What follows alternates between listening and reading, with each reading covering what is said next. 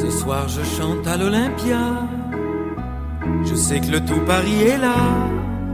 Robert Charlebois en 1983 avec une chanson hommage à la célèbre salle aux fauteuils et rideaux rouges.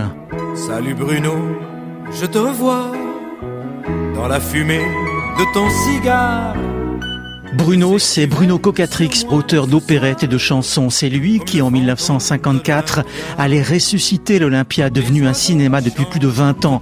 Bruno Cocatrix, en 1957. Je pensais qu'un musical ayant euh, beaucoup de place et euh, par conséquent dans lequel on pouvait pratiquer des prix populaires euh, pouvait correspondre à un besoin à Paris. De jeunes artistes m'ont fait confiance dès le premier programme qui n'a pas été facile à constituer. Je dois vous dire un, mot particulier dans le cas de Gilbert Bécaud parce que Gilbert a fait partie de mon premier programme.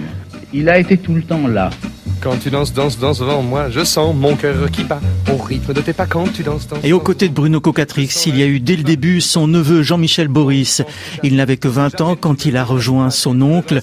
Il a d'abord été machiniste avant d'apprendre tous les métiers et de devenir le directeur artistique de la salle en 1959.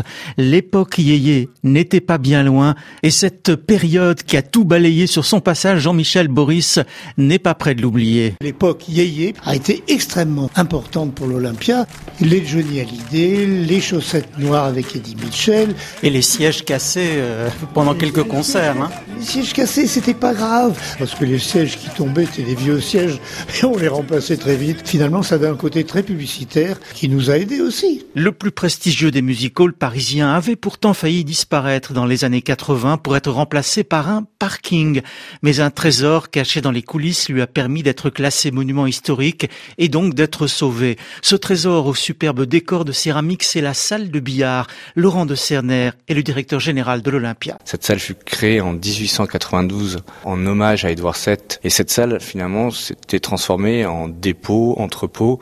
Les céramiques de Sarreguemines dans cette salle avaient été occultées et en 1954, Cocatrix par hasard en frottant un des murs, redécouvre euh, ce joyau. Cette chronique scène parisienne, elle est à retrouver sur notre site internet www.rfi.fr avec les entretiens et témoignages dans leur intégralité ainsi que des photos.